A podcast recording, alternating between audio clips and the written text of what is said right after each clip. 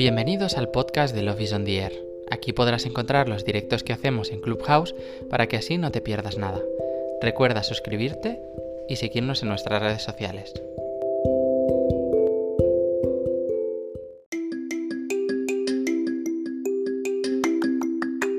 Bienvenidos a Love is on the Air. Y una semana más aquí con nosotros, como cada lunes a las 5 y media. Acompáñanos con nuestros anfitriones Azor y Jordi. Y vamos a empezar con la segunda parte del capítulo 6, que era muy largo y lo hemos partido en dos partes para vuestra comodidad. Y con esto vamos a empezar.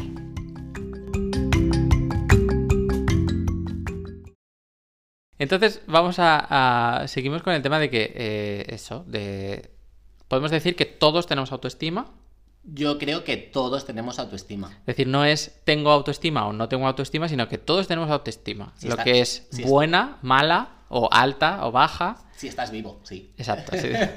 Pero no es me falta autoestima, sino tengo una autoestima mala o tengo una autoestima baja, podríamos Sí. decir, pero no, no te falta autoestima. Lo único que tu autoestima es negativa hacia ti mismo. Claro, es decir, podemos decir me falta autoestima a nivel coloquial. Exacto, decir, si coloquial. tú me dices, oye, es que últimamente noto que me falta autoestima, te voy a entender. Sí, exacto. a mí un amigo no, me dice eso. no se puede decir. Perdona, eh, llevas criticándome que, que llamo al amor romántico Necesito- amor romántico. no tengo el espumillón. No tienes espumillón. El amor romántico no lo puedo llamar romántico. Ahora me puedes decir, no, es que me falta. No, pues no te voy a decir que me falta autoestima. Y ya está. Vale, pues no diré nunca me falta autoestima. Lo juro por Dios si tú no dices lo de amor romántico. Ay, Dios. Pues sí, sí, todo el mundo tiene, todo el mundo tiene. Normalmente en psicología se clasifica, sobre todo en alta, Sí. que es cuando la tienes bien, Vale. que estás bien, bueno, que tiendes al bien, Tiendes al bien. tiendes al bien, es decir, porque no... no- Bueno, vamos a decir que, que no tienes un conflicto en, en, en las áreas que hemos dicho de autoconcepto, autoimagen. no- en las cuatro áreas están bien. Están bien y no tienes un conflicto contigo mismo. No, tienes una buena autoestima. Exacto. Eso es, eso, eh, 3-4% de la población. Así que mm, Vale. son esa gente. Vale. Existe, son elfos. Eh, sí, son, sí, son elfos.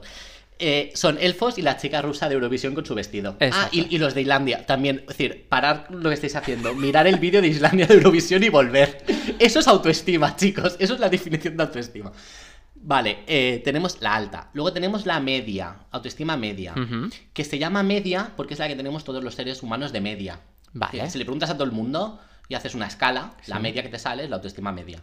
Vale. Pero no está en la mitad, está por debajo, de lo, es- sería como baja. O sea, estamos, en general, la media de la población, Estamos una baja estamos autoestima. por- con una autoestima tirando a baja. Sí, Es decir, probablemente tenemos más de un conflicto en más de una de las áreas de la que hemos O en las cuatro. O en las cuatro. pero generalmente no, decir, no tenemos una buena autoestima. ¿Vale? Digamos que nos falta autoestima. perdón, perdón, que lo he hecho para provocar. No. Eh, entonces, eso, la- sí que es verdad que, se, que tenemos la autoestima por los suelos. Sí, y, y a eso le llamamos media. Y eso, eso, y eso es lo normal. Eso, eso es lo normal. O sea, que si vosotros consideráis que tenéis la autoestima un poquito baja, es lo normal. Sí, Porque todos estamos así. sí, sí. Sí, sí, es decir, eh, bueno, quizá, quizá tenemos el 3-4% de la población con una muy buena autoestima, entonces... Genial. tenemos el 3-4% de la población que nos está escuchando Es justo ha coincidido... en directo en Clubhouse. Es exacto. justo el que ha coincidido que tiene una, una- una buena autoestima. Y luego tenemos la autoestima baja, que baja es el término que tiene, pero claro, baja sería la media. Claro. Esto empieza, a ser, esto empieza a ser como lo de falso, falso directo. Falso, Un poco- falso un poco. La autoestima baja, para, para que se entienda, es autoestima de psicólogo o psiquiatra. O sea, conflictos. Es decir, es cuando tú tienes autoestima baja, cuando el, el término es bajo, es porque ya estás en el psicólogo, en el psiquiatra. Es decir, que necesita tratamiento sí o sí. Vale. ¿Vale? Es Entonces, decir, ten- podríamos hablar de que, de que los, los- las alteraciones dentro de lo que es cada una de las áreas de, de la autoestima eh, empieza ya a, eh, a tener problemas más grandes. Sí. O sea, a, a- a ir quizá a que nos, o sea, problemas ya a nivel social o a Sí. nivel... eh, bueno, a nivel psicológico. a nivel es decir, psicológico. Pues, pues, eh, que, pues que te pueden desencadenar en depresiones, en, en- en no querer seguir viviendo, en es decir, estamos hablando con temas ya muy graves. O sea, podemos decir que es disruptivo con tu vida. Exacto. Es decir, mientras que en la, la media, pues sí que tenemos una autoestima bajita, pero bueno, no es disruptivo porque todo el mundo más o menos somos vamos. funcionales. Exacto, somos funcionales, pero en el momento que eso es disfuncional y es disruptivo con nuestra vida, pues entonces sí que podemos decir que tenemos una autoestima baja, baja. Claro, mira, un poco lo podemos comparar con las etiquetas de los coches. Autoestima alta es el coche híbrido eléctrico, que puedes ir a todos lados con él. Vale. Puedes entrar en Barcelona y en Madrid sin ningún problema. Sí. La autoestima media sería la pegatina mm, verde, que es en breves no podrás circular. Vale. Así que vete mirando porque ese coche hay que cambiarlo. Sí. La autoestima baja es mm, directamente no tienes pegatina. No tengo pegatina, exacto. Tu coche contamina como, como... Te contamina tu vida. Oye, oye, es que un paralelismo muy bonito. Precioso. Y en, en verdad, autoestima hemos dicho alta, media y baja, hay cuatro. Ah, Nos, ¿cuál fal- es la nos cuarta? falta una que yo no sé, quizá no deberíamos entrar. La, la menciono, pero no es un tema que a nosotros ahora mismo nos, nos tengamos que perder el tiempo, que es la autoestima sobrevalorada. Sobrevalorada. Sobrevalorada. La autoestima sobre- sobrevalorada es gente que parece que tiene una autoestima hiper mega alta, es decir, gente que es parece pero no la tiene porque es muy ególatra, egoísta y egocéntrica, Claro. normalmente, pero que en realidad, en el fondo, tiene la autoestima más baja de todas. ¿Vale? Lo más Vale. bajito de todos. O sea, sería como una clasificación aparte. Es Es como una un clasificación punto aparte. aparte. Sí, porque la autoestima sobrevalorada es un rasgo característico de solo tres trastornos eh, de personalidad. No enfermedades, pero sí trastornos de, de personalidad, que es lo que los psicólogos llaman la triada oscura de la personalidad. Vale, que sería. Voy a apostar por los narcisistas. Sí, narcisistas, o depende del autor, perverso narcisista. Vale. Los psicópatas. Los psicópatas son los segundos, exacto. Y los terceros, el tercero no, no me lo sé. El tercero, yo, yo hubiese dicho, ostras, si son los psicópatas, son los sociópatas, ¿no? Que- que ten- Pero no, son los el, el trastorno por maquiavelismo. Maquiavelismo. Sí, y algunos autores incluso sumarían un cuarto que es el sadismo, pero de momento reconocidos la tríada oscura son tres: maquiavelismo, psicopatía y narcisismo. De hecho, los tres, las diferencias, por ejemplo, entre narcisismo, un perverso narcisista y un psicópata, casi no hay diferencias, y hay, y hay autores que ni los diferencian, que dicen que es lo mismo. Claro, Algunos la- autores, hay, hay, hay otros que, que sí, pero claro, no creo que vayamos a entrar en esto. No, de momento no. ¿No? Lo único que es, es eso, estamos hablando de, de, de que una cosa es lo cómo tenemos la autoestima y la otra es cómo parece o creemos que tenemos la autoestima. Sí. Porque hay veces que, como decimos, eh, tenemos un autoconcepto y ese autoconcepto de yo puedo pensar de mí mismo que tengo una autoestima alta. Claro, Pero a lo mejor eso vez es muy falso. claro. Es decir, el cómo pienso yo que tengo la autoestima es una clase, esa es una valoración mía propia de autoconcepto y que puede estar completamente errónea. Exacto, sí. Incluso, pues lo que, lo que decíamos con- en estos casos, de que gente que parece o que ellos se creen que son gente súper segura eh, y, y que se quieren muchísimo, que tienen eh, un autoconcepto y autoimagen perfectos, pues no siempre son así porque... Bueno, tampoco vamos a entrar en patología de, Yo- de esta yo- gente, Yo, pero por que... eso, yo por eso he dicho que yo, que, que yo no entraría, porque es que, Claro. mira, es, al final estamos haciendo un podcast de, de amor. Sí, entonces, si por ejemplo coges un psicópata, es incapaz de amar, con lo cual es incapaz de decir, no, no le vamos a aportar nada con lo que podamos Claro. explicar, así que fuera. Vale, entonces, eh, esos serían como los cuatro tipos. Nosotros nos vamos a centrar en tres: alta, media y baja. Y por otro lado, eh, con esto, de, con esto de, de- de la autoestima, a mí hay una cosa que me hace como mucha risa. A ver. A ver a ti qué te parece, que es eh, la frase esta que es, es muy, es muy. viene de la religión, de ama al prójimo como a ti mismo. Vale. Porque ama al prójimo como a ti mismo significa que quieras a los demás como te quieres a ti. Sí. Pero es que en base a la autoestima que tenemos los unos, cada uno de nosotros, si tenemos que amar a los demás como realmente nos queremos, Nos es- queremos muy poco. y amamos a los demás más de lo que nos queremos. Es que deberíamos cambiarlo por ámate a ti mismo como amas al prójimo a veces. Porque es que es, una- es lo que te digo, es en plan, es la frase esta de, oye, yo no me quiero, ¿me quieres tú por favor porque yo no me quiero? Claro. Entonces es, es- es- es un poco un, un- un- un error el, el- el- el pensar así. Piensa una cosa. Lo que tú te dices a ti mismo, Sí. eh, si, ¿tú tendrías amigos si les hablas a ellos como te hablas a ti mismo? Ah, probablemente. Yo no. No. Yo no. Es decir, cada vez intento hablarme mejor. Y sobre todo gracias a, a toda esta preparación de podcast y de, Claro. y, y de todo el trabajo que estamos haciendo poquito a poco. y con mucho trabajo, mucha lectura, mucha preparación y mucha terapia, eh, intento cada vez hablarme mejor a mí mismo. Claro. Y, y entonces sí que intento ahora hablarle a los demás como me hablo a mí mismo, pero porque a mí me intento hablar bien. Bien, me encanta. Me encanta. Pero sí que es verdad que tiempo atrás, si, mi- si a mis amigos les hablara como me hablaba a mí mismo, pues tendría problemas, tendría conflictos, claro. Pero tú y todos, es decir, eso es algo general. Es decir, no tendría, viviríamos solos porque no nos aguantaría ni Dios, todos nosotros, si hablásemos a los demás o tratásemos a los demás como nos tratamos a nosotros mismos. Claro.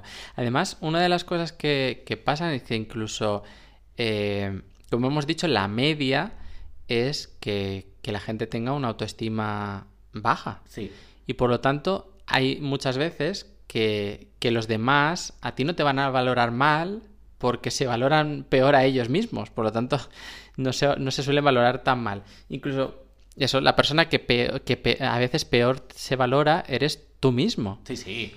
Y lo peor de todo es que esas cosas tan horribles que te puedes llegar a decir a ti mismo, como te las estás diciendo tú mismo, no puedes escapar porque eres tú mismo y estás constantemente y entramos en todo ese run run de la cabeza de que te vas repitiendo y repitiendo y repitiendo sin parar todo lo malo que tienes en ti. Y además, como, como viene de tu interior y, y te lo dices tú a ti mismo, y muchas veces son cosas que ya, que ya consideras que no puedes cambiar, Claro. pues todavía te hace muchísimo más daño del que te podría decir otra persona, porque al menos otra persona que dices, mira, a este o no lo conozco o me cae mal o a partir de ahora que me ha insultado o me ha dicho X cosa, ahora me cae mal y paso y no me creo ni la mitad de lo que me dice, tienes dos opciones. Una, o no te crees lo que te dice esa persona que eres tú mismo y entonces si no te crees a ti mismo, tienes un problema de autoconfianza. O te lo crees, y si te lo crees, tienes un problema de lo que te estés criticando. Es decir, porque si me lo creo, todo lo malo que me estoy diciendo, pues eh, también tengo un problema. Es que, de hecho, fíjate, la, la paradoja un poco de cuando tú te enfadas con alguien que te insulta, Sí, no es por lo que te dice, es porque te crees lo que te dice. exacto. Que si ahora viene alguien y me dice, eres un gilipollas, y yo sé que no soy gilipollas, le digo, ok, vale, pues merci por tu opinión, bye. Pero si ahora viene alguien y me dice, eres gilipollas, o, o- o eres tonto, y yo Sí. realmente pienso que sí que soy tonto, una parte de mí está muy obsesionada con eso, Sí. eso da en mi llaga, da en mi centro, en eso que me, que- que me hace daño. ¿Y Exacto. ¿Qué hago? Reacciono de forma agresiva a ese comentario. Una sana autoestima también te lleva a no meterte en peleas y meterte en líos. Eres gilipollas, ¡ey! Vale, merci. Ya está. Claro, incluso aunque a lo mejor no lo pienses, de decir, "Me ha- tal persona me ha llamado tonto. Y a lo mejor nunca lo había pensado. Pero si tengo un problema de autoconfianza, es como confío más en que los demás, Ah, de cómo me están viendo los demás, confío más en lo que ellos me dicen que en lo que yo pueda pensar de mí mismo. Y por lo tanto me cuestiono. Claro. Es decir, si, los de- si esta persona piensa que soy tonto, ¿será porque lo soy? Claro. Y empiezas a desconfiar de ti mismo y confiar más en lo que dicen los demás. Entonces te estás demostrando que tienes un problema de autoconfianza. Me, me gusta mucho ese punto, ¿eh? Tienes toda la razón del mundo. Sí, sí, sí, sí. Ahí no, había visto lo de, lo de la autoconfianza, pero... pero- Claro, porque a lo mejor es eso, dices, nunca he pensado que, mm, yo qué sé, mm, que tengo los pies grandes. Pero si ahora viene alguien y me dice, eh, ¿qué pies más grandes que tienes? Pues si tuviera una autoconfianza eh, buena, dices, bueno, eh, como yo sé que no, pues ya está, adiós. Pero si empieza, pero lo peor es que empezamos a decir, oye, ¿los tendré? ¿Será verdad? ¿Será verdad? ¿Será Y cierto? dices, y el cuestionar, ya solo el cuestionártelo te hace plantearte decir, si te estás cuestionando algo que tenías clarísimo, significa que te estás creyendo más la opinión del otro que la tuya propia. Pero, pero tener los pies grandes, por ejemplo, eh, no, no te lo sueles cuestionar. No dices, hostia, tener los pies grandes, porque como todos sabemos qué significa el mito de tener los pies grandes. Bueno, sí. ¿Que tienes los pies grandes? Ya, ya, pues porque no has visto otra cosa, chato. Un, in- un inciso. Ahora que decías lo de. Ahora que decías. Uy, qué idiota estoy hoy. Ahora que decías lo. Bueno, como siempre. Ahora que decías lo de. Lo de que no puedes escapar de ti mismo, de tus comentarios. Exacto. Eso me parece. Hostia, muy bonito. Es decir, muy bonito y muy cierto. Yo hay veces que en casa lo intento. Pero no, es- no es que en casa lo intentes, es que lo acabas de hacer ahora mismo en directo con todo el mundo. Es decir, no te, acaba- no te has dado cuenta quizá... Sí, no, no, lo sé. Sé que he Ah. dicho qué idiota estoy. ¿De Lo qué sé. estoy? Has dicho, qué idiota estoy bueno, como siempre. Como siempre, lo sé, lo sé. Es decir, te acabas de a ti autoinsultar. Sí, pero no me hubiese... auto- Sí, eh, qué buena observación. Pero no lo hubiese hecho Sí. con un área de mí que tengo dudas.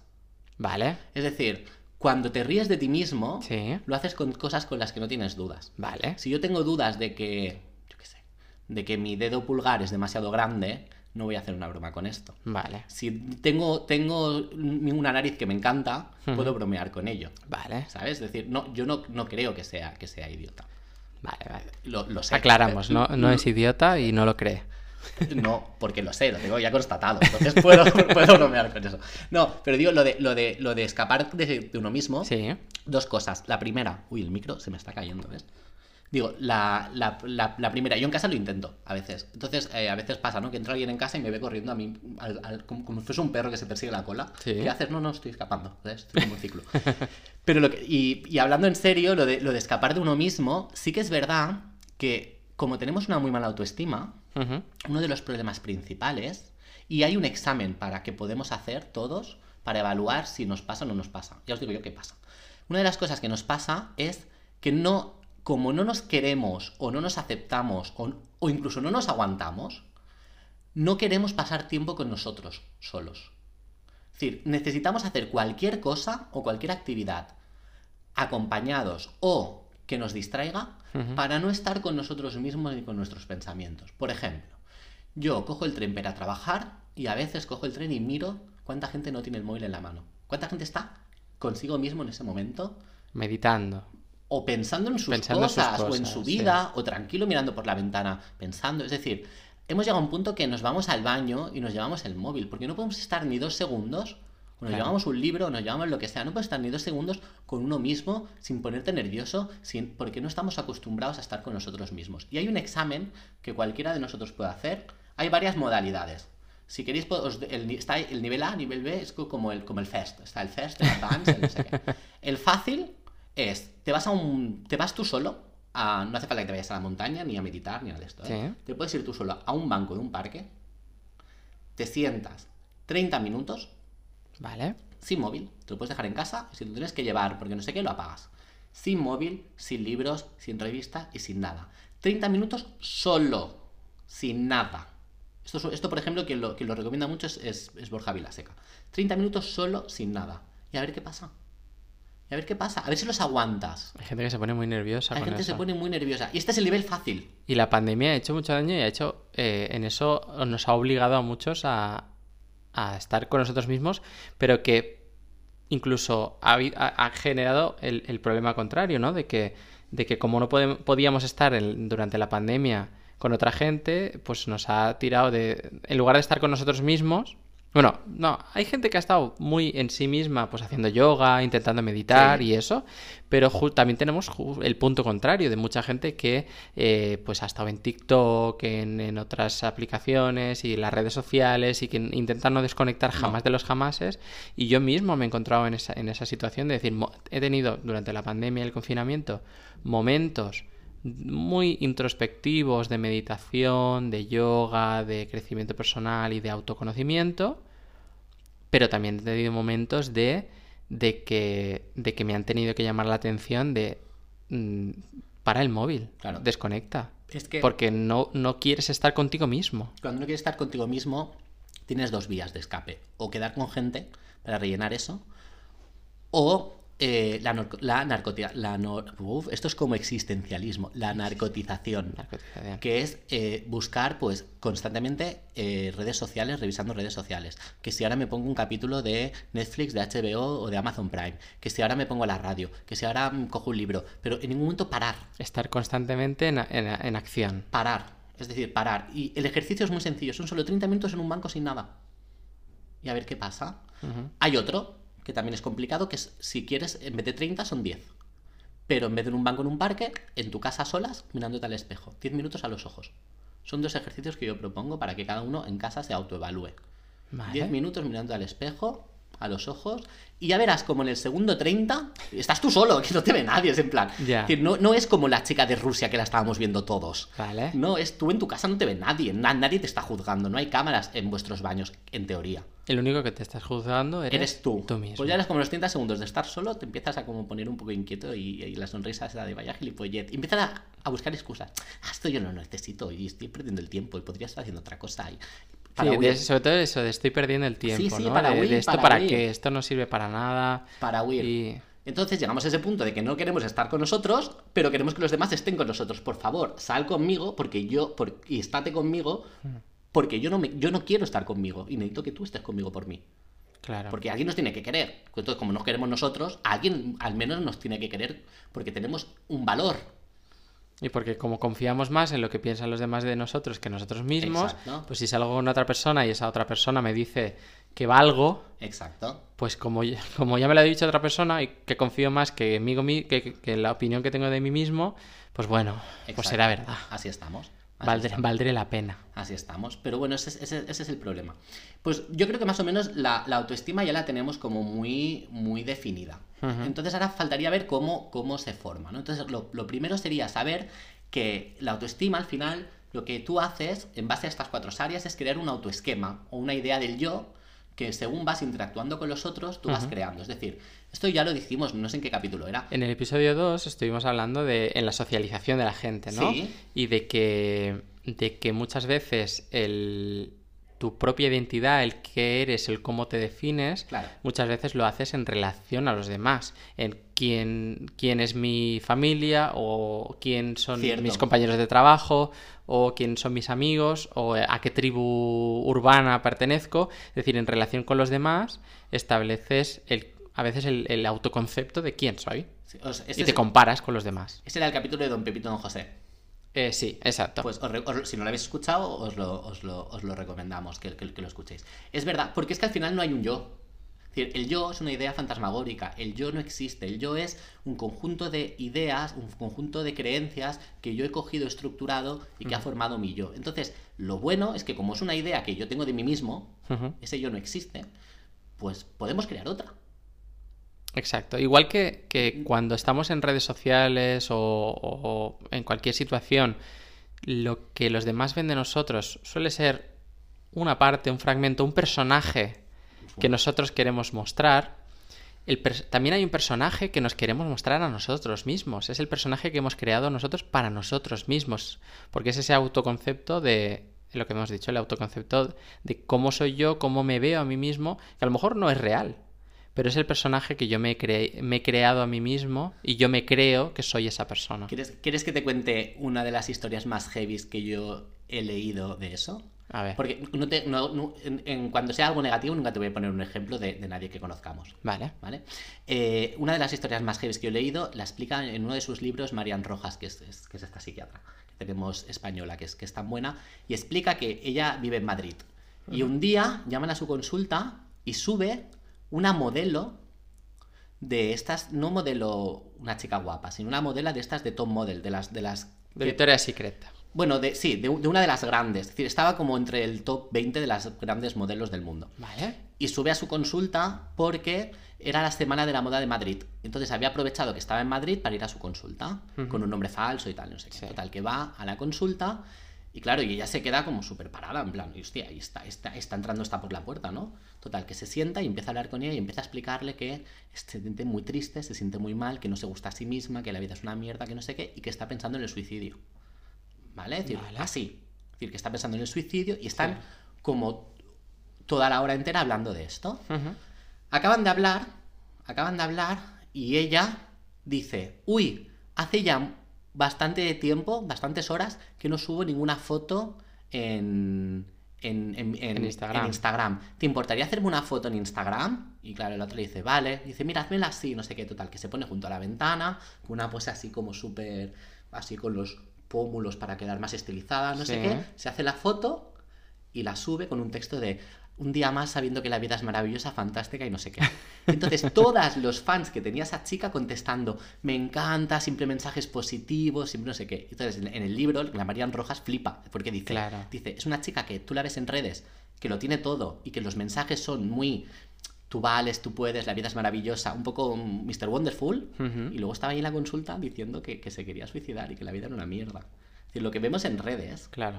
es decir, no es, No es real. no- nada es real. Y que, y que lo que decimos, la- los demás, hay veces que, que incluso, pues eso, si son un número en Instagram, un seguidor de Instagram, pues lo, lo que te digan muchas veces a lo mejor no te lo crees. En ese aspecto a lo mejor te crees más lo que piensas tú de ti misma. Y por mucho que todos tus seguidores te digan que eres preciosa, si tú, tu autoconcepto es negativo y crees que no lo eres, pues por mucho que te digan, pensarás que te están idolatrando, que te están mintiendo, que son solo fans que, que se les ha ido de la cabeza y la olla y no, no piensan con, con, con lógica y, y al final buscarás la excusa que sea para, para pensar que, que eso no es, no es así. Claro. De, de hecho, fíjate con eso de, de lo que dicen los demás, Ujú. es súper gracioso cómo es el ser humano. Es decir, es que el- el- el- yo amo el, ser humano porque es muy gracioso. Es decir, tenemos autoestima muy baja. Sí, Nos, eh, nos pasamos la vida buscando el reconocimiento de los demás, sí. porque no lo conseguimos por nosotros mismos. ¿Y qué pasa cuando alguien te reconoce? Eso, por ejemplo, yo lo antes lo hacía muchísimo. Es decir, me- pasarte la vida buscando la aprobación de los demás, el reconocimiento de los demás, viene alguien y te dice, ahí va, ¿has pintado esto? Es fantástico. ¡Hola! ¿Tú has hecho esto? ¡Hostia, qué fantástico! ¡Ay! Ya te pones a, como, ¡ay! Gracias, pero ha sido suerte. Ha sido suerte. No, no. Exacto. Decir, bueno, sí, yo qué sé, me, has- me ha, me ha salido así, pero así, en vez de decir, hostia, sí, lo he hecho de puta madre porque esto se me da bien. Claro. Igual que eso se me da mal, Sí. esto a mí se me da de puta madre. No, no, es como, ay, gracias, pero no es para tanto, ¿eh? Que de verdad que no es para tanto, que es que he tenido mucha suerte, que es que, que es que.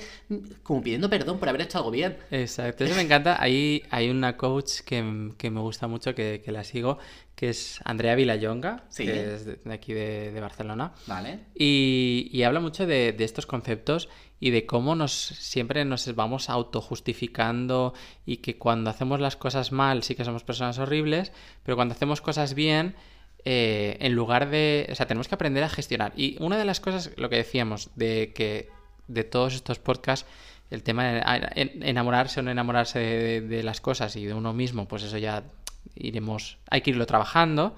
Pues esta es una de las cosas que, que ella a veces eh, hace ejercicios y, y se puede trabajar. De, por ejemplo, uno de los ejercicios que yo empecé a hacerlo y, y os lo propongo a todos Ay, porque venga, me va, va, parece sí, sí. precioso, Sí.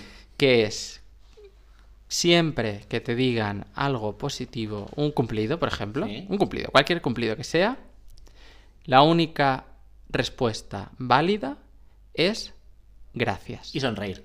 y sonreír. Yo, gracias y sonreír, lo había escuchado con Borja Vilaseca. Gracias y sonreír. y. Entonces es, mm, si vas al trabajo y te dicen, ay, ¿qué, qué, qué camiseta más guapa llevas? No vale decir, ah, pues vale 4 euros en el mercadillo. O me la he comprado no sé qué. Ay, pues hoy mira que me veo respi-". No, no queremos excusas. Decir, a mí no me interesa. O sea, si te he dicho una cosa bonita, eh, ¿a mí qué me importa de dónde has sacado la camiseta? Mm, ya está. Ya. Te- te- me parece que es, que, es que, que vas guapa y lo único que tienes que decir es gracias. Porque incluso, que eso no sé qué autor también lo decía, si tú te empiezas a justificar y a quitar, o sea, y a quitar hierro, le estás invalidando la opinión a la otra persona. Si a la otra Es persona verdad. le parece bonito, Es verdad. tú al quitarle hierro y decir, no, no, pues eso, voy horrible o voy no sé qué, le estás quitando la, la validación, le estás quitando la razón y, y acaba... Una cosa que empezaba bonito, acaba en un... Bueno, no, no será un conflicto, pero sí que, que, que como es algo positivo sobre ti, no tiene razón. Claro. Y tienes razón tú.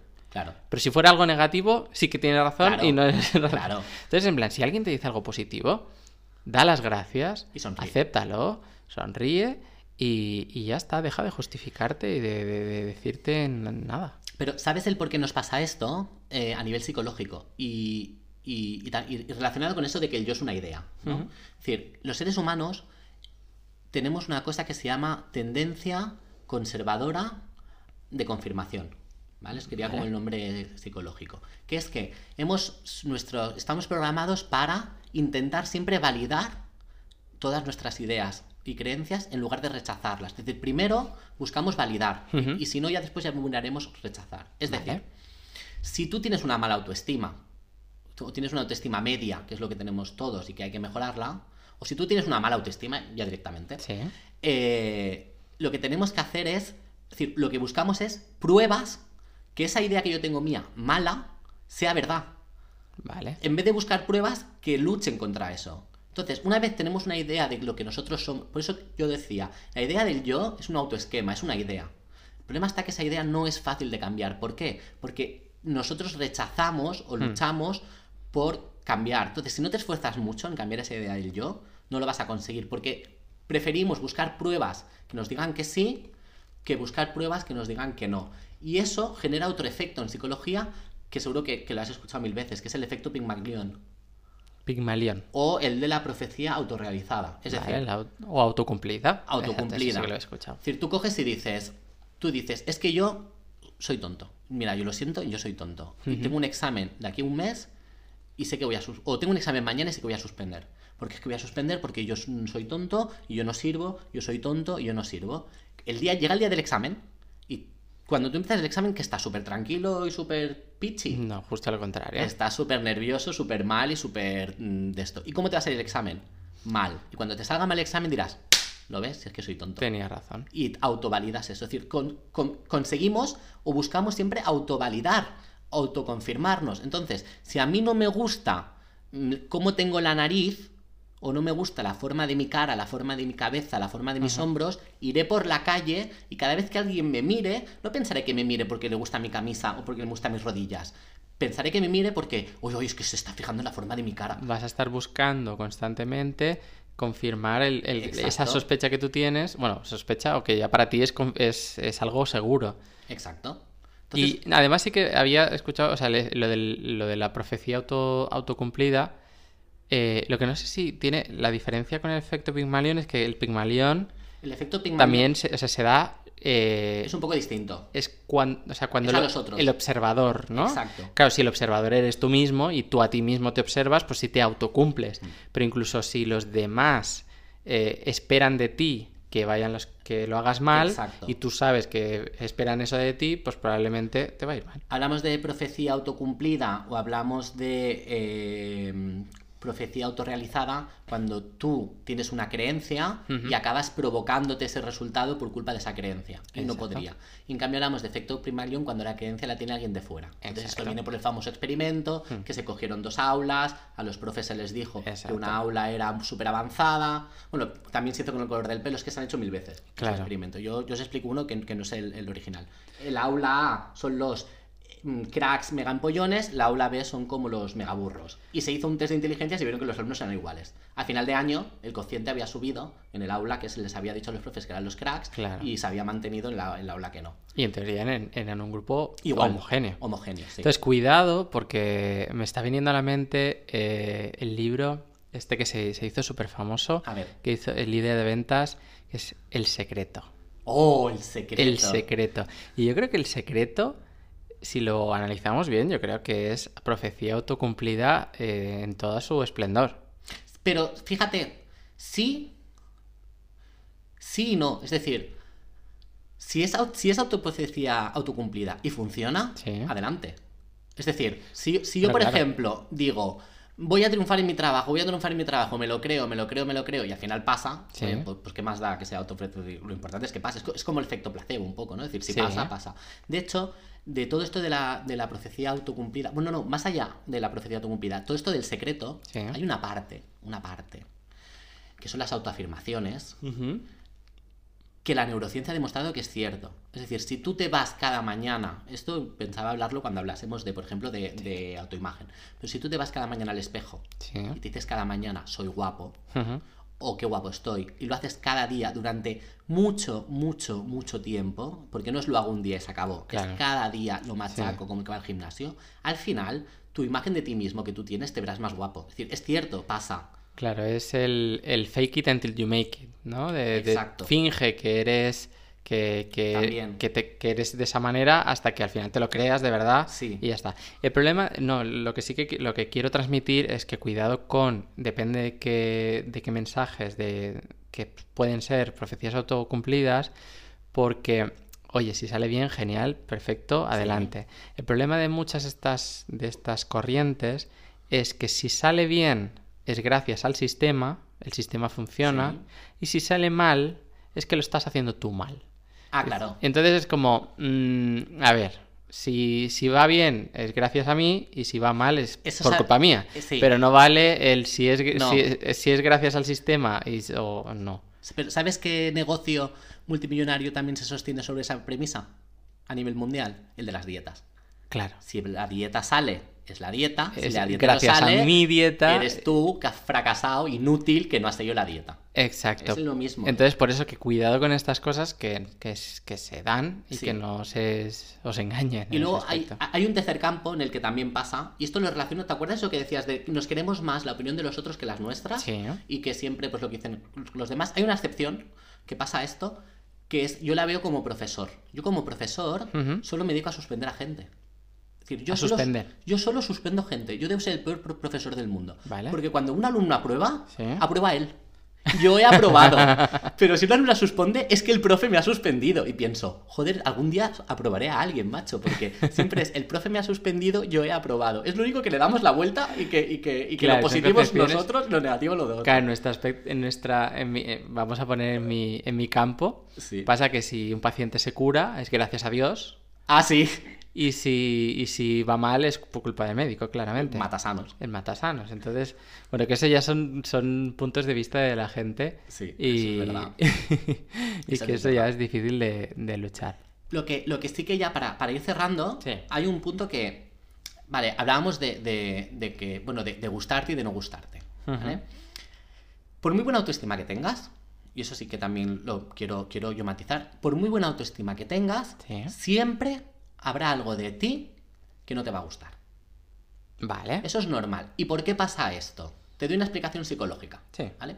Porque como se- cuando nosotros nacemos, somos bebés indefensos, eso ya lo hemos hablado mucho. Y tenemos que luchar para sobrevivir o para crecer o tenemos que aprender. Es decir, tenemos como la tendencia de, de no, sé, no sé andar, tengo que aprender a andar. No sé atarme los zapatos, tengo que aprender. Es decir, el ser humano se basa en eso un poco, en siempre en un crecimiento, en una mejora. Y tenemos esa mejora incorporada. Entonces, es normal que algo de nosotros no nos guste. Y eso no es malo, psicológicamente no es malo. Por ejemplo, yo, imagínate, que yo quiero, soy una persona muy sedentaria Vale. y quiero correr una maratón. Sí. Que yo sea sedentario no es malo. No. Bueno, es, Es decir, va en contra de lo que quieres, pero sí. vale, pero, pero, pero, es decir, pero no, no es malo, es algo que quiero cambiar. Exacto. Vale, entonces, ¿cómo cambiamos? Aquí tenemos cuatro mecanismos que son importantes. El primero, que es el más sano, se llama afán de superación. Que eso está en nuestro ADN desde que, desde que nacemos. Que es, yo quiero hacer una maratón, yo me levanto cada mañana y hago una maratón.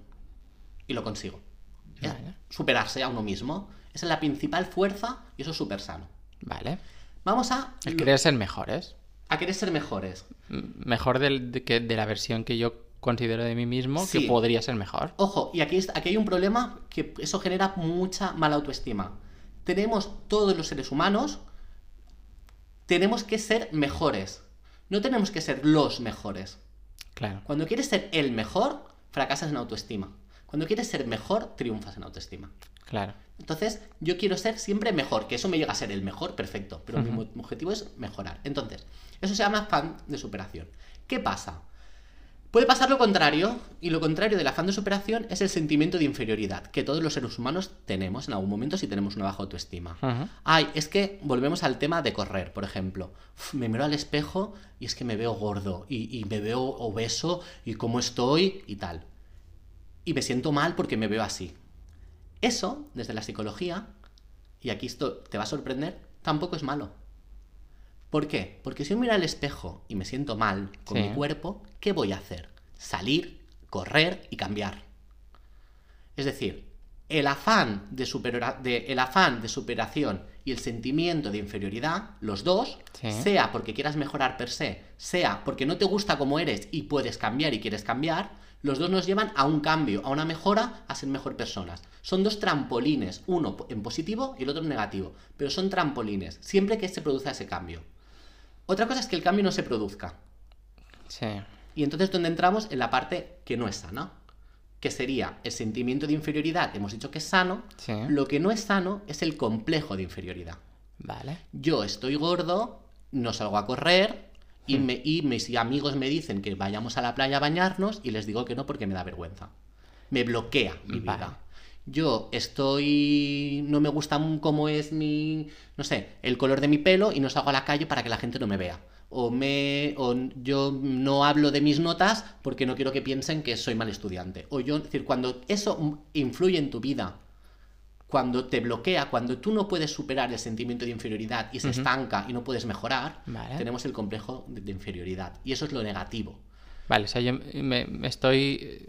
Porque yo, yo, además, voy a... O sea, según Jordi va hablando, yo hago terapia sobre mí mismo y voy, voy pensando, ¿no? Está bien. Entonces yo ahora, por ejemplo, pienso de hace poco cambié de trabajo, ¿Vale? cambié de lugar de trabajo y empecé a encontrar que mis con la gente que estaba eh, operando Sí. operan mejor que yo.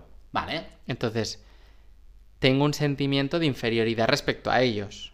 Puedes tener dos. Uno que sea, oye, estos operan mejor que yo, quiero aprender de ellos para ser mejor. Digamos que ese sería un sentimiento de inferioridad que me motiva. Eso sería afán de superación. Afán de superación es, ellos lo hacen mejor y yo quiero ser como ellos. Vale. Me motivo, es positivo. Sí. En el momento en el que tú te sientes mal y dices, jolines, ellos son mejores que yo, sí. si tú, ese, sentirte peor, sentirte más bajito, Sí. te lleva a mejorar, súper positivo. Vale. Porque es un trampolín. Si tú ahora dices, uy, yo soy el peor que opera, no voy a operar nunca más a un paciente, dejo la medicina y me dedico a otra cosa, tienes un complejo de inferioridad. Vale. ¿Vale? Y porque No, no. pues sí que me ha, o sea, me ha pasado el, el- O sea, he tenido esas fases, eh, Vale. sobre todo, por ejemplo, con, con el operar. He pasado por todas esas fases de... De eso, de afán de superación, de decir quiero ser el que mejor opera. Sí. Bueno, que Quiero- eso sería malo. quiero ser mejor. Quiero ser mejor operando. Exacto. ¿Vale? El, el de siento que ellos operan mejor y por lo tanto debería yo o sea, motivarme Mm. a, a mejorar. También he tenido momentos de prefiero que no me vean operar y que operen ellos para yo aprender de ellos. Pero en realidad lo que estoy pensando es no quiero que me vean y no quiero, no quiero que me... Bueno, me siento inferior, ¿no? Y, y no quiero... Y estoy evitando esas cosas Cuando- para, para que no ser, no ser evaluado. Cuando afecta a tu vida es un complejo. Exacto, entonces un complejo de inferioridad.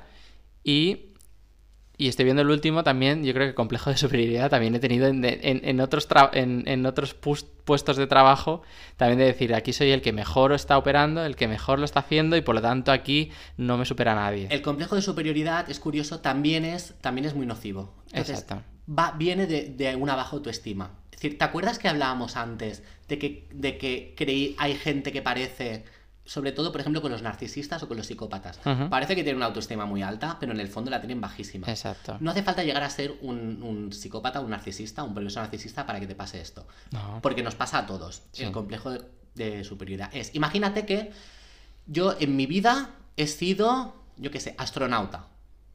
¿Vale? Yo soy de astronauta. Vuelvo a la Tierra y al cabo de cinco años tengo un trabajo de mierda. Sí, Y mi vida es fatal.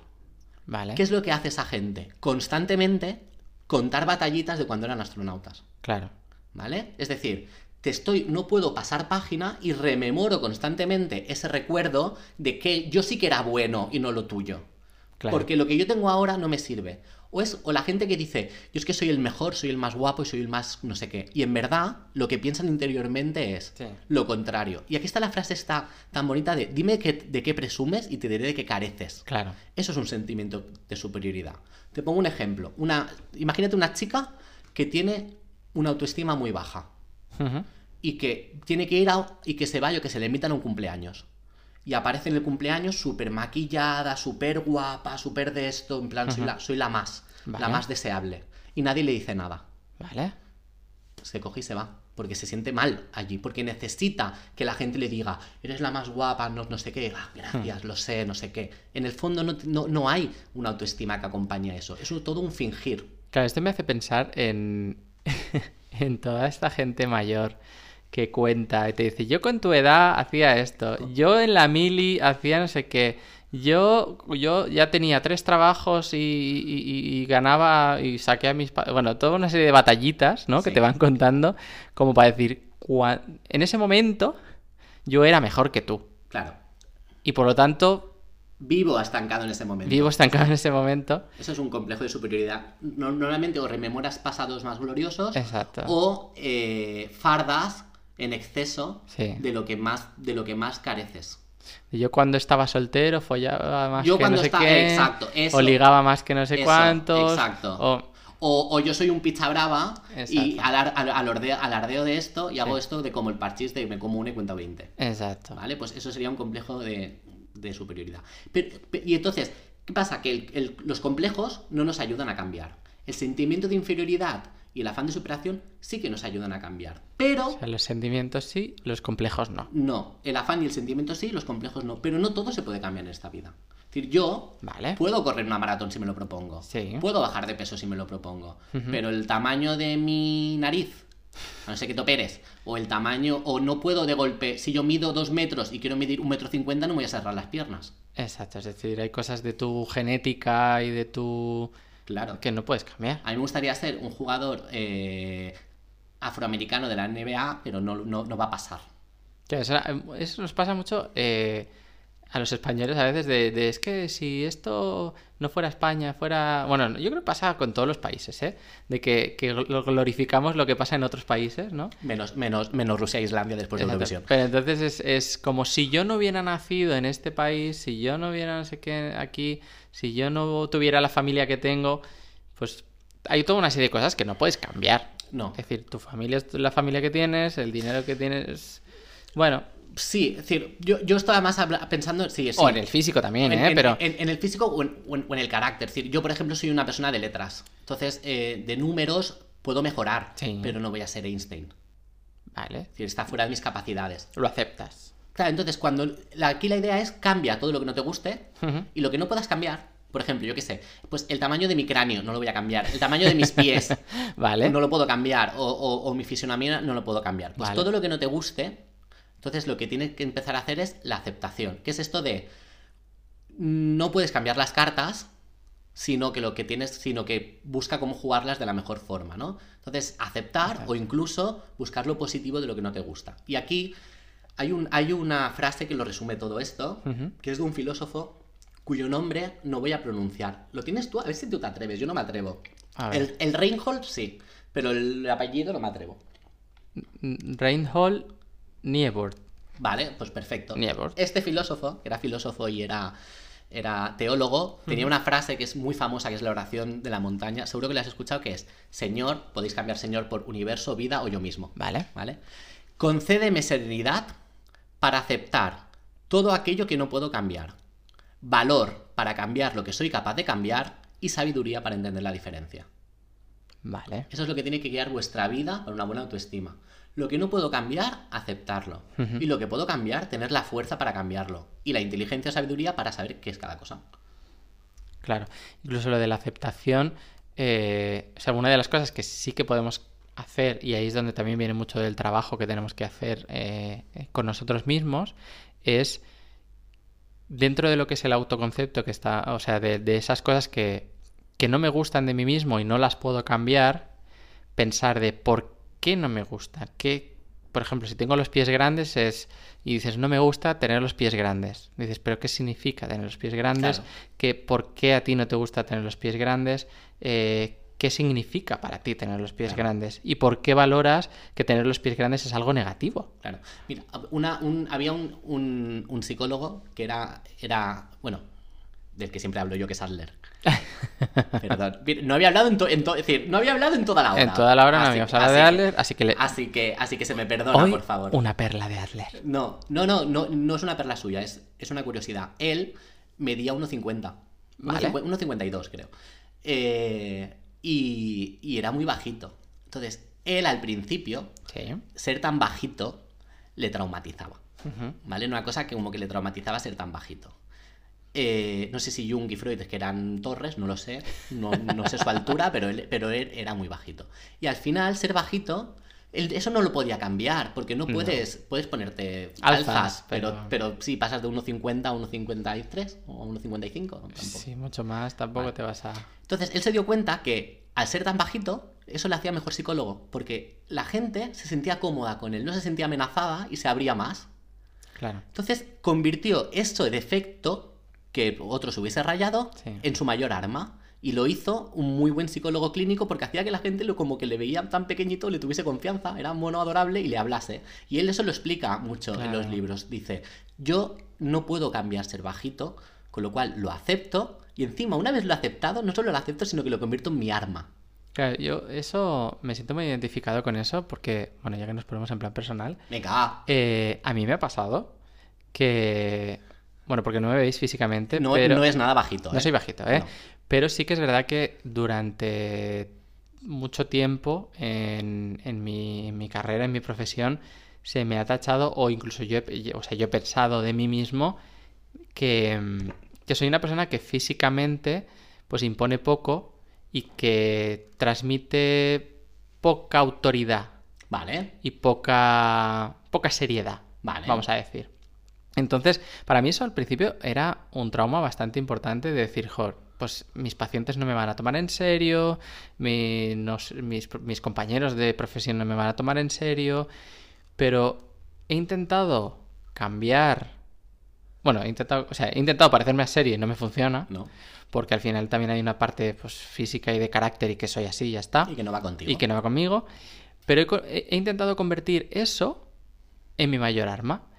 Y he conseguido que pacientes que a lo mejor no, no llegaban a empatizar con otros médicos lleguen a empatizar conmigo por, digamos, la falta, la, la poca resistencia que tienen a, a- o la, el poco conflicto que tienen conmigo, Claro, o incluso que mis mayores pacientes son niños. claro. Niños que tienen miedo Madre mía. de otros médicos que tienen más autoridad, Claro. más seriedad y que conmigo, quizá por esa falta de seriedad y de autoridad y de, de- de expresión física de, de, de fuerza, Claro. eh, confía más en mí y, y, y- y soy el, el mejor médico para ellos. Ah, pues eh, me parece muy bonito eso. Es decir, al final has convertido algo que no puedes cambiar y que no te gustaba en, en tu mejor ventaja y que la gente se abra contigo. Eso- pero eso, eso nos pasa a todos. Y hay cosas que cambios sí que podrás cambiar. Yo, por ejemplo, pues si estamos en plan personal, yo era una persona ultra sedentaria. Vale. Ultra sedentaria. Y, y, y, y muy pasada de sobrepeso. Es decir, yo estaba muy pasado de sobrepeso y tenía mucho complejo, de, en mi caso, de inferioridad. Vale. Tenía mucho complejo de inferioridad. ¿Qué es lo que hice? Cambiar ese complejo de inferioridad trabajándolo por un sentimiento de inferioridad. Es decir, no me, no, no me sentía el mejor del mundo, sino que me sentía mal en comparación con los demás, pero lo suficiente mal como para que me, para que me motivase un cambio. Vale. Entonces, yo, que en mi vida había hecho deporte de forma regular, que encima era una persona con mucho sobrepeso y asmática, pues llegó, perdí 50 kilos y ahora estoy preparando una media maratón.